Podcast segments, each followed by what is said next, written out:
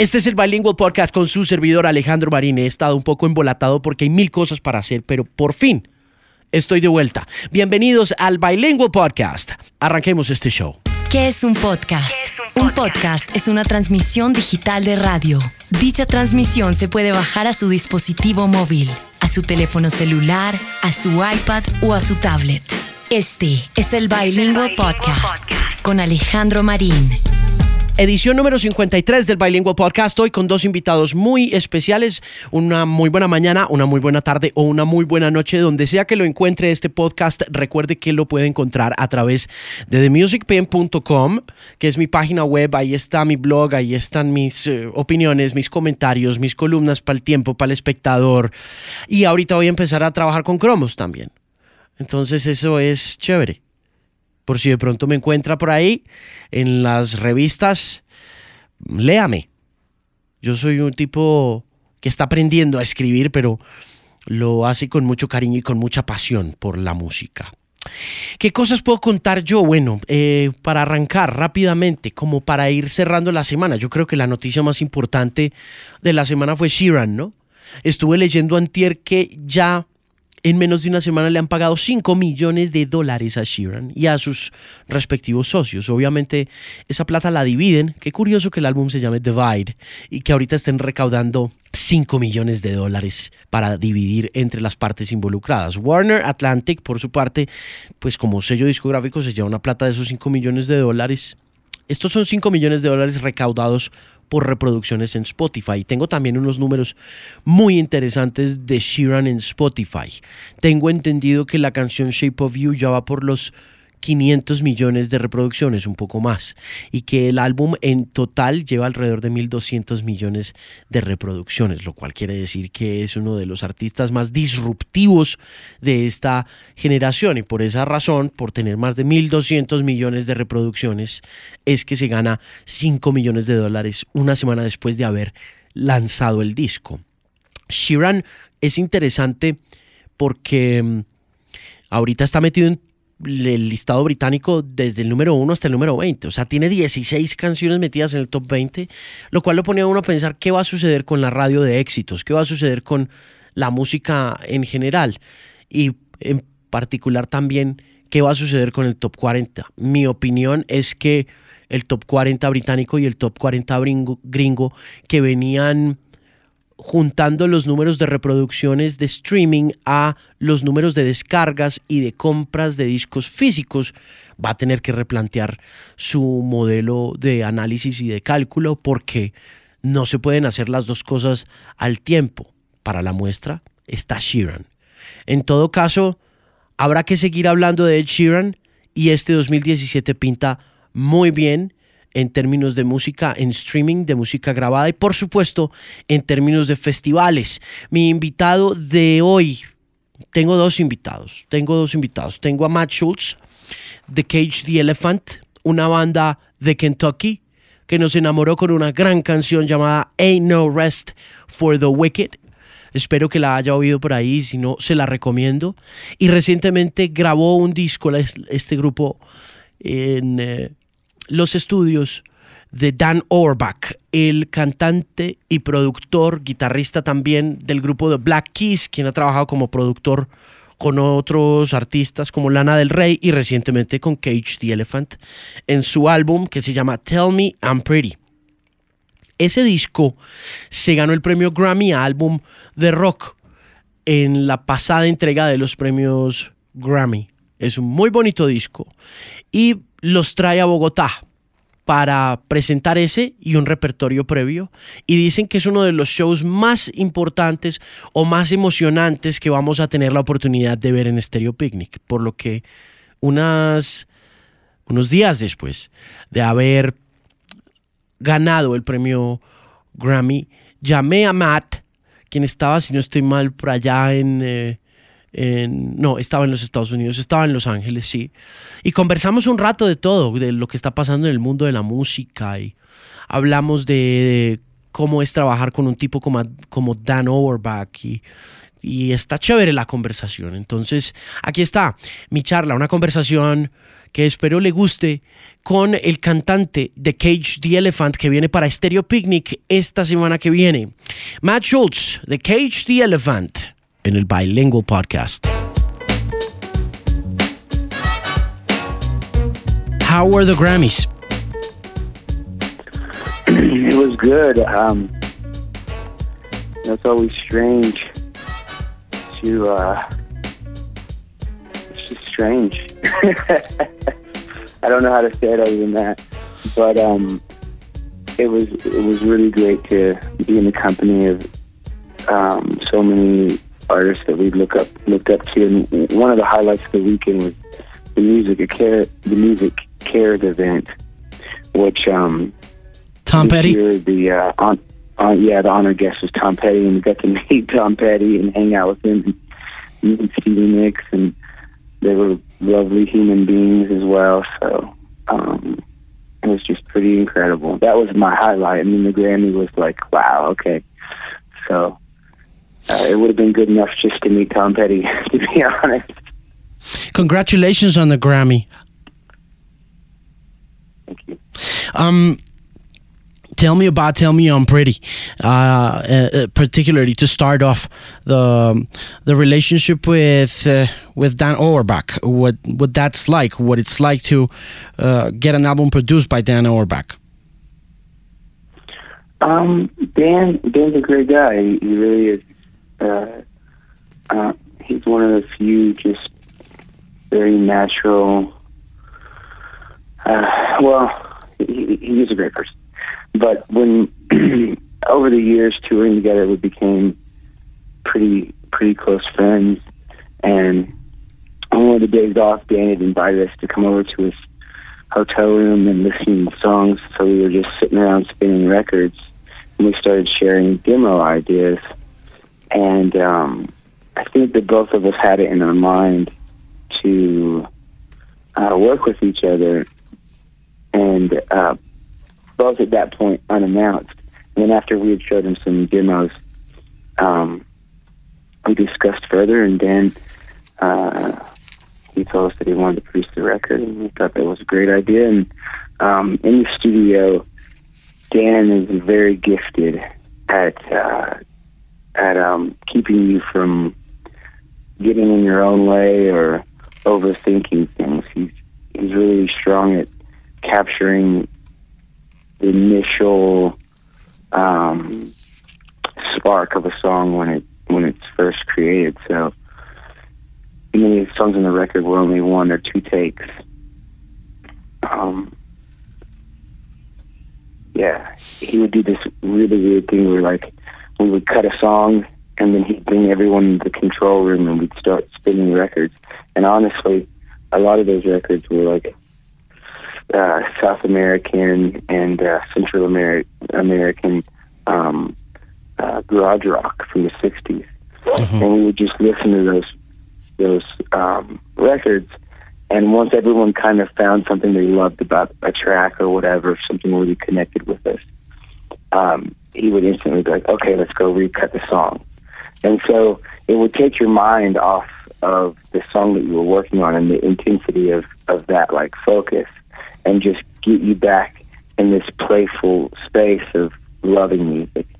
And whether it dramatically changed the song or the arrangement or just the spirit, it always had a super positive effect on on the song. So it was a it was a really cool exercise how do you make sure that everything that happens in that studio captures and, and, captures the essence of Cage the Elephant and your connection with, with your producer with Dan Auerbach actually makes it all the way to to the stages that you that you get to perform in day after day, night after night. How, how, how do you keep that spirit that lives within the studio inside a magical uh, lamp, I guess, and how do you take it out and on stage? You guys you guys are famous for your performances on stage. Obviously, you got great records, but but it, but it's amazing how how that all transpires in in such a homogenic, in such a uh, such an honest way uh, to what you do on stage. How how do you do it? Is it practice, discipline? What is it? Um, I think that it just comes from.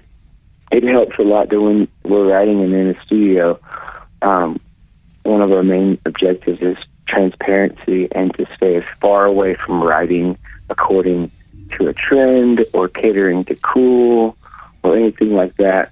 Um, I think some of the serious pitfalls pitfalls in in music and creativity creativity in general is that you know to make something uh, a song or a painting or whatever with the purpose of showing people that you're an artist, which is kind of counterproductive. It's like speaking to speak, you know. Um, so we try to write songs about about um, experiences and just also just transparency. So it's something that you can believe in and relate to every single night. And then when you're up on stage, I just try to put myself back in that original place of when I wrote the song and to remember. And it helps to have, you know, to have lyrics. So like, I can always rely on the content when I'm speaking these words. I, remember that they they have a purpose and they meant something in the moment that they were written. So um, that always helps you to kind of transform back to that original place. Now that you mentioned transparency and not following trends and being close to cool lyrics and good lyrics and meaningful lyrics, what's your take on what's happening nowadays in terms of pop music and how young people are um, embracing different forms of music that don't necessarily have cool lyrics yet they just make them dance i know this has happened for for years you know for decades but it seems as though rock music isn't as important anymore for the masses. And I'd like to know you as a lyricist what you think about. I think that it's always been this way. You know, you have, um, I mean, I would venture as far to say that even if you, if you, if you went back to times of things that we kind of have lionized, artists that we've lionized and we glorify now, in their day, they weren't always on the peak of the mountain, you know. I mean, at one point, the song "How Much Is That Doggy in the Window" was the number one. You know what I mean? So, like, we have to remember that pop music and very palatable, easily handled pop music has always been around, and it's fine. It serves a purpose. There's a place and a time for it. Um, I don't look at things in in I, I never put things into genres. So like I, you know, for us, we write according to the song. So one song for us might be might be something that's like rock, and then the next song, you know, is more like a waltz, and the next song has a heavier electronic influence. I just don't see music in terms of genre, really. So I'm not really bothered by the fact that people are using their instruments. In fact, that gets me excited. That's what made David Bowie such an incredible and influential creator, and the Beatles, and any of those guys for that matter. I mean, Jimi Hendrix, if he was around now, might be playing a harpsichord. I have no clue. You know what I mean? Like, and the thing you have to remember too, uh, there's this big hate on electronic music, but the the interface that we're using now, uh, the the the controller is a keyboard, which essentially is an instrument that is thousands of years old. So it's not like we completely abandon our heritage. It's just there's these new updates. Know, it's about what you do with that technology. And I think that we'll probably see an incredible resurgence and resurgence in honest, true music. It's going to look different as it always does, according to you know the the the economics of the world, according to the social political climate and, and technology. That's always going to change the way music is uh, created. So I'm excited about it. I think that if you dig down into the trenches of culture and what's happening on the surface, there's some really exciting things. 25 or 30 years ago, being being a rock musician or a rock fan kind of seems to be a lot different than it is today. Uh, 35 or 30 years ago, you'd feel as if you were part of uh, a group of a crew, and uh, it usually, you know, being part of a rock crew or rock gang or a, a group of rock fans used to take you to some radical places as a person. Like you, you would, Yeah. like you would actually, music would actually uh, signal who, who you were. And it seems to have changed nowadays. As a musician, does that change for you as well? Like back in those days, you, you would talk to a metalhead and the metalhead would just listen to metal. He would never listen to hip hop. He would never listen to other stuff. yeah. You know, and does it happen to you as a musician that you uh, stay in, in a in a in a comfort zone in a pocket, or or do you listen to other stuff in other genres as we were speaking? I think that um, for, speaking for ourselves, I, I think it's always varied on the person as well. Um, you know, there's very much a community still. I think it's gotten smaller. I, I don't know if it's necessarily due to. I don't know what the the catalyst for that is, or what the true cause is. But I do think that music, for whatever reason, has become much more disposable. Um, and much more, at least in the public eye. And I, and I don't think it's like based on the individual. It's almost like this um, cultural change. You know, people wear music like they wear a pair of shoes, or it's like an accessory to who they are. They choose what they like according to how they want to be perceived. Uh, we do, you know. I mean, people do. Um, I don't think anyone's really excluded from that completely. Uh, yeah, that, that's a false statement. I'm sure there are a lot of people that are excluded from that, but I think that a lot of people do that. Um, at the same time, I think that's also changing rapidly as as we continue to reach into the future and, and technology becomes more and more important. I think people are trying to get back to something that feels more analog, more real. So I really do believe that, that there are huge changes coming culturally. Um, and I think that, that there are little communities of music and culture and bubbles that are growing. They're going to burst open eventually, and it's going to be pretty special. Mhm. Um, and I, I, I actually think that the fact that people are listening to more music is a beautiful thing. It's, it's the way that something new is going to be birthed. Um, when we just start to cross pollinate and mix and all these things.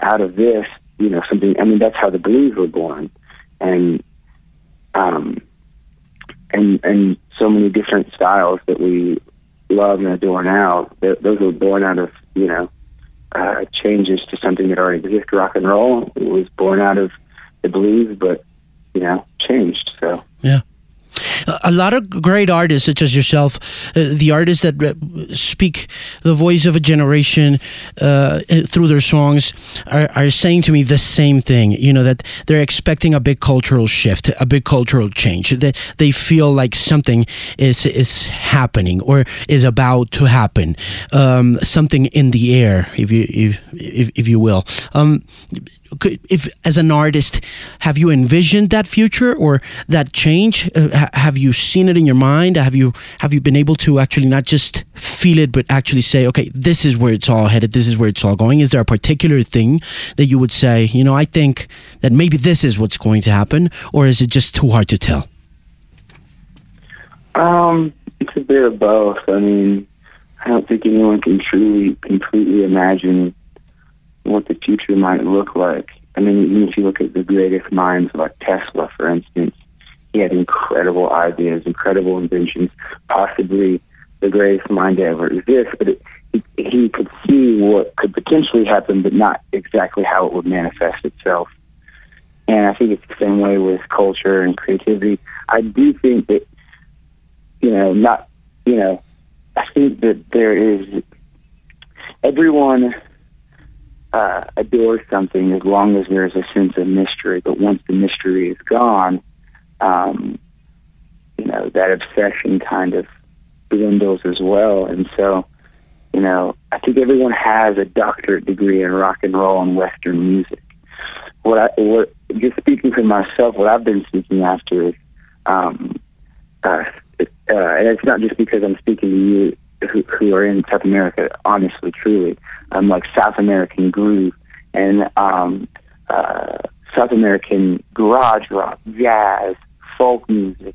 We, we would love to hear the the um, the Brazilian, Argentinian, Colombian Bob Dylan. You know, this, these are the, the artists that we're looking for now and trying to discover. An African beat and um, you know Brazilian disco, like these ideas of stuff that that seem like otherworldly to Westerners because we've never experienced it. And I think there's a hunger for world music now.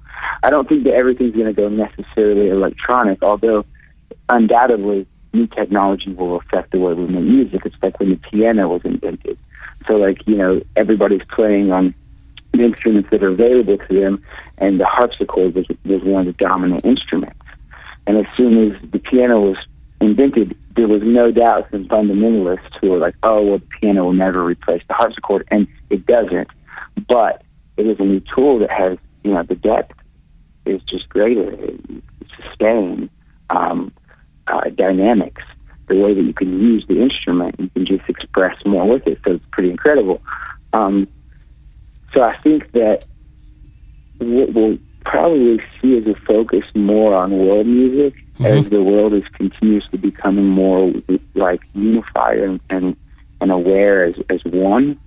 And I think that there, that there'll be massive incorporation to electronic, but I do think people are going to shift back to a more analog sound and want to hear a more human touch. Hmm.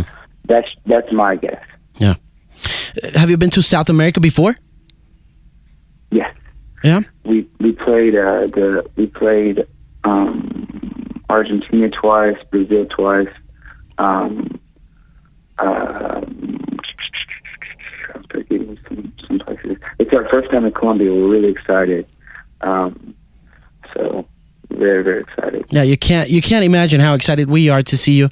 We've been looking forward to this show for quite a while. My wife is just like gonna lose her shit, man. I mean, like she's she's she's really really excited to see you guys. Like of all the bands and all the, in, in the entire festival, I mean, she could just like watch you guys and drop dead, man. It's it's gonna be crazy. You guys are gonna love it. I don't know what, what I, if I, what I was saying was making sense. There, I, I'm just speaking as as like a, as an, a Westerner.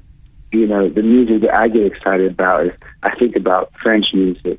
Um, I think about South American music, African music. I think about Eastern European music, and this is the music that gets me excited because I want I want something more and something new, um, but that still holds something that's real I think that in the West, and when I say the West, I mean like the United States and and uh, Europe, we've reached for new for so long that we've reached to the point to where new doesn't feel very human. And so I think we're, we want to seek in those places that are that we just haven't heard before, and I think it's it's undoubtedly going to change the world and change the way uh, the, the styles of music, which is really exciting.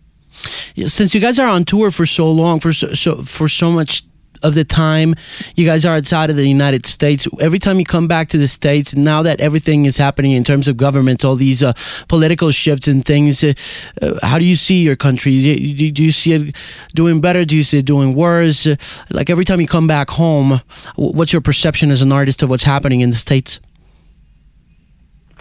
Um, it's really tough to say. I think that people in the United States are more divided, possibly.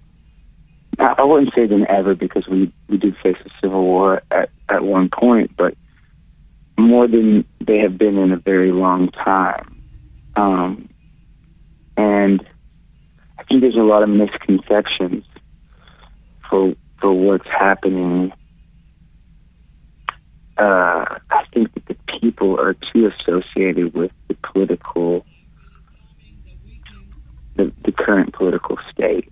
Um, but with that being said, I, I have to also say that I'm I'm not really a political person. I'm just not well versed on policy, and I've made it a personal kind of stance for my whole life to stay away from that stuff because I always saw that politics polarized people, and you know, I want to reach people. I want to be able to change hearts, and um, I'm more concerned about social issues like uh, of bringing people together. Um, and so, as far as politics are concerned, I'm just not that well versed on it, and I've stayed out of that world for so long.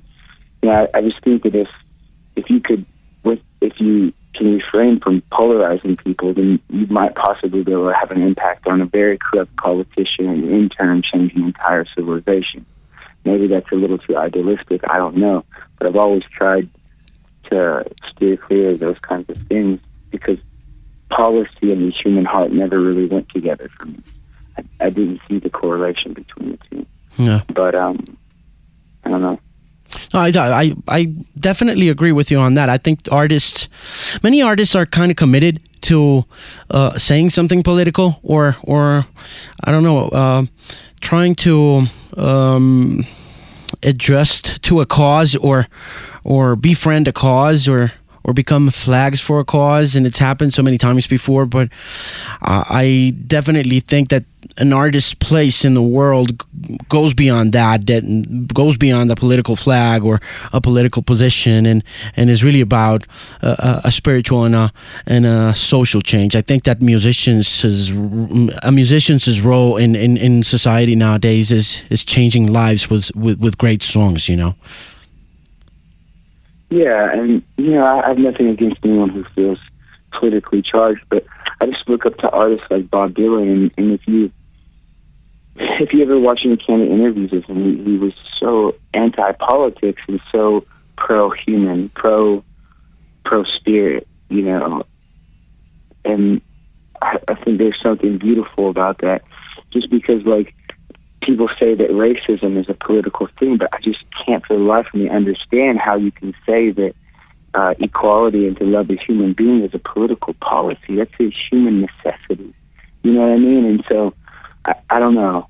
And, and and also when you pick up a flag, you have to adopt all of the the that that particular uh, party's beliefs, and it's kind of like being in a classroom where the um, the curriculum is not well balanced.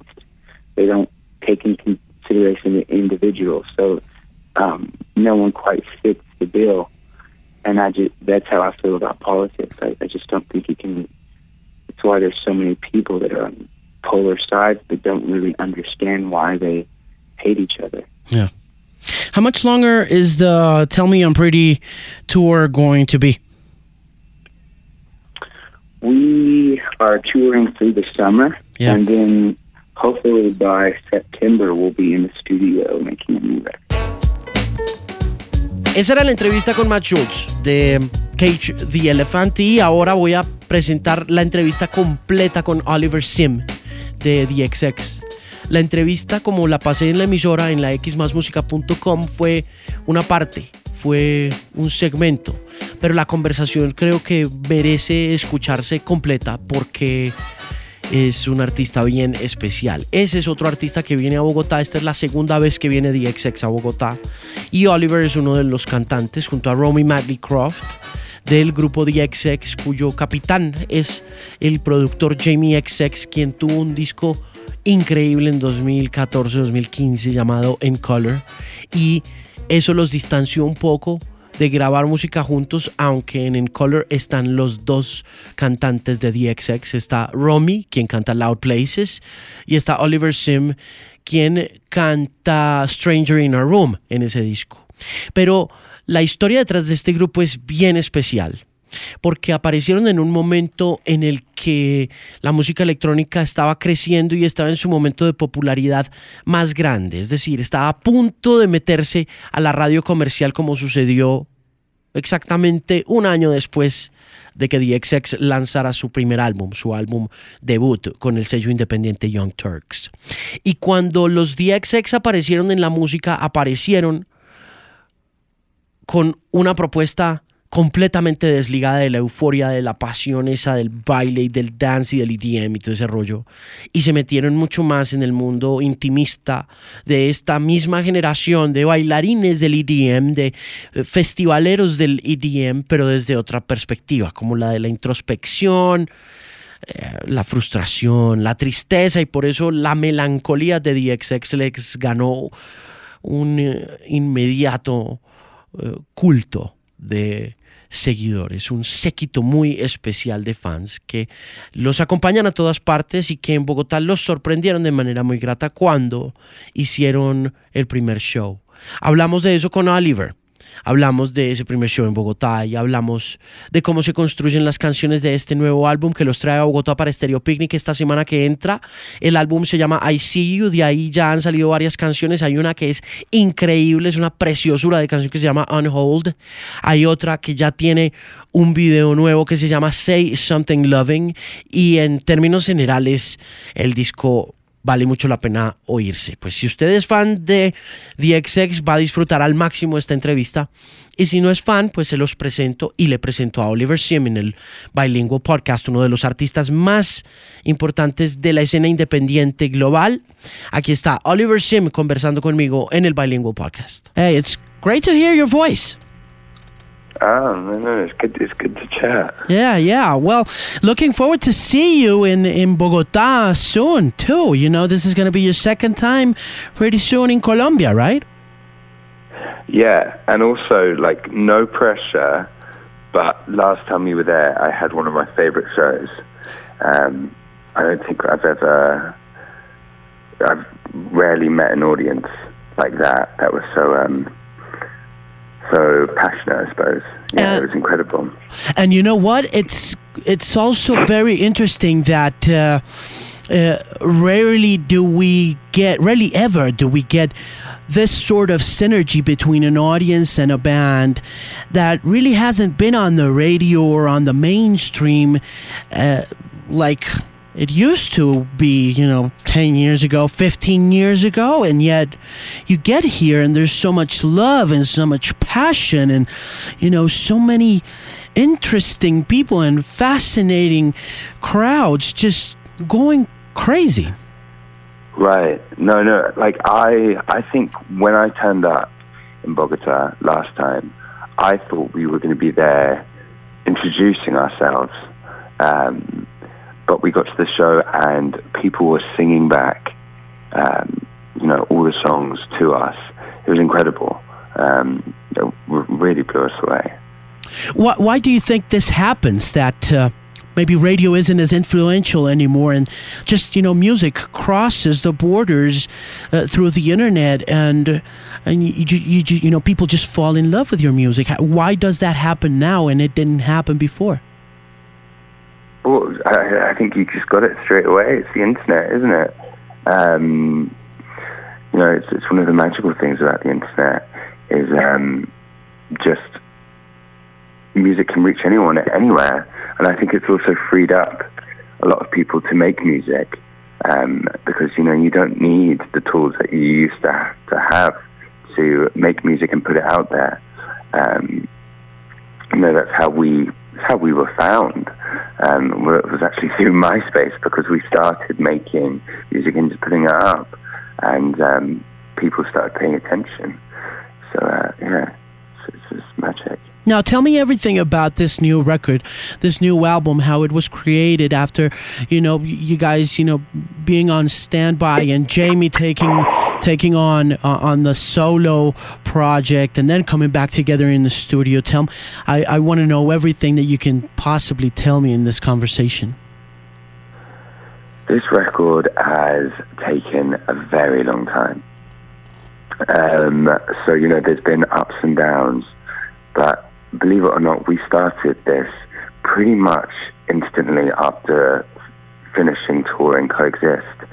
Um, you know, we toured that record for a long time, um, and we finished the tour technically in South America with that last, um, those last shows in like Bogota, um, and Brazil, um, and Argentina, and then we came home and we started working. Um, but you know, the work for this album has been off and on. Um, you know, there's been moments where Romy has been spent a lot of time in LA, and I've been in London. Jamie's been touring, and we've just had moments where we've come back together. Um, and you know, I think as proud as we were of the record coexist, we did not want to make an album in that same way again because it it was not fun in a lot of ways in that we closed ourselves off. Um, we weren't playing music to anyone. We weren't letting the outside world in, and we were just very insular.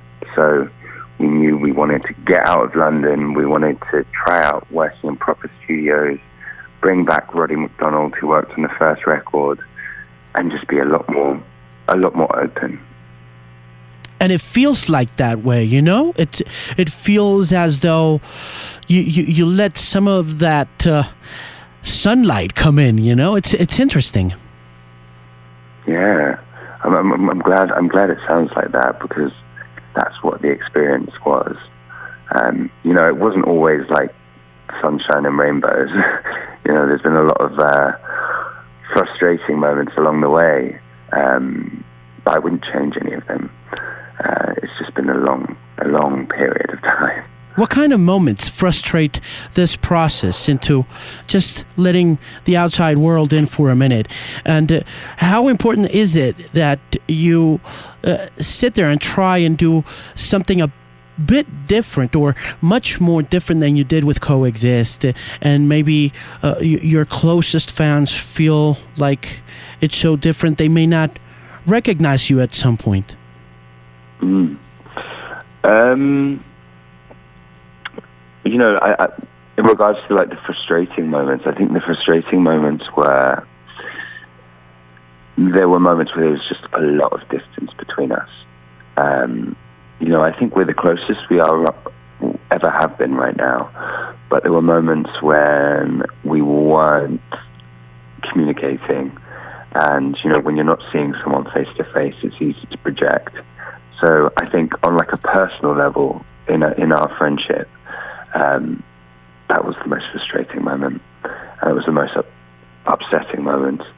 Um, but you know, making this album did bring us kind of back together. Um, but in regards to kind of wanting to, I think one special lesson that we've learned is that we don't have to put thought into um, wanting to sound like us.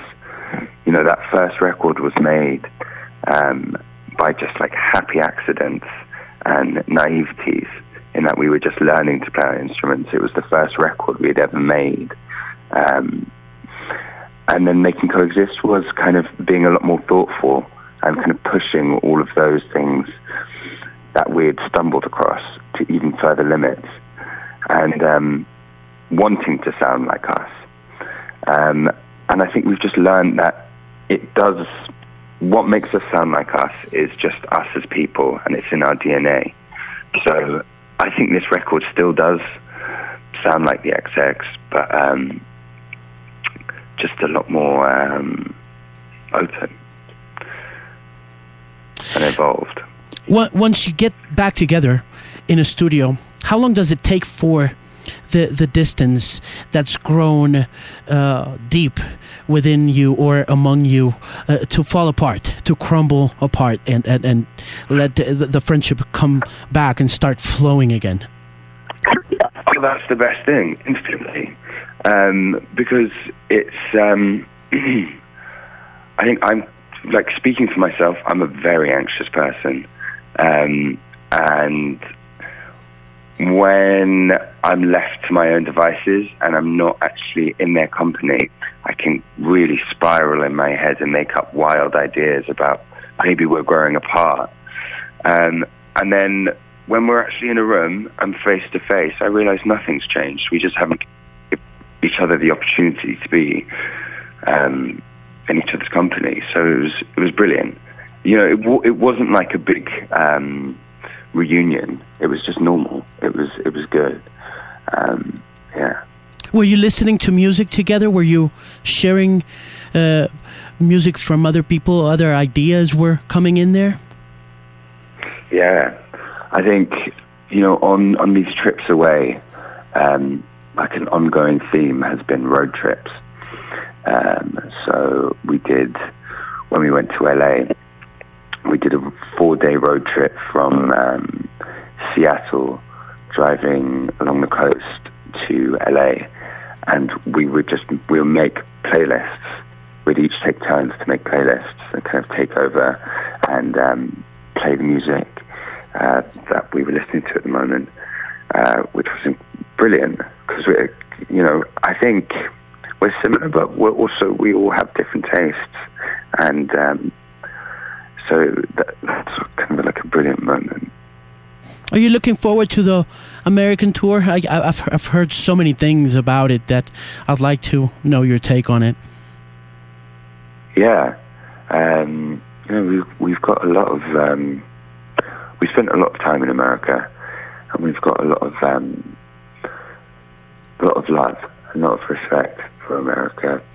The thing is about touring is that state to state is just so different. It's it's it's like touring a mini world in itself because um, each state is so wildly different. You know, if you start somewhere like New York, that feels a lot more like home. The audiences feel a lot more like home. Um, in that, you know, the London audiences are a bit more, um,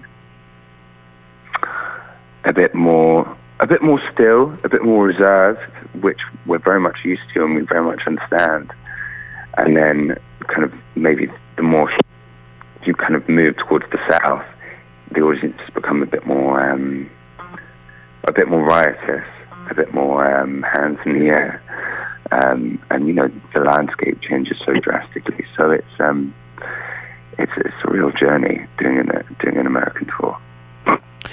Is it is there a visual that you remember from that road trip from from LA to to Seattle? Is there something particular that uh, catches your attention in your eye or your ears about about the West Coast?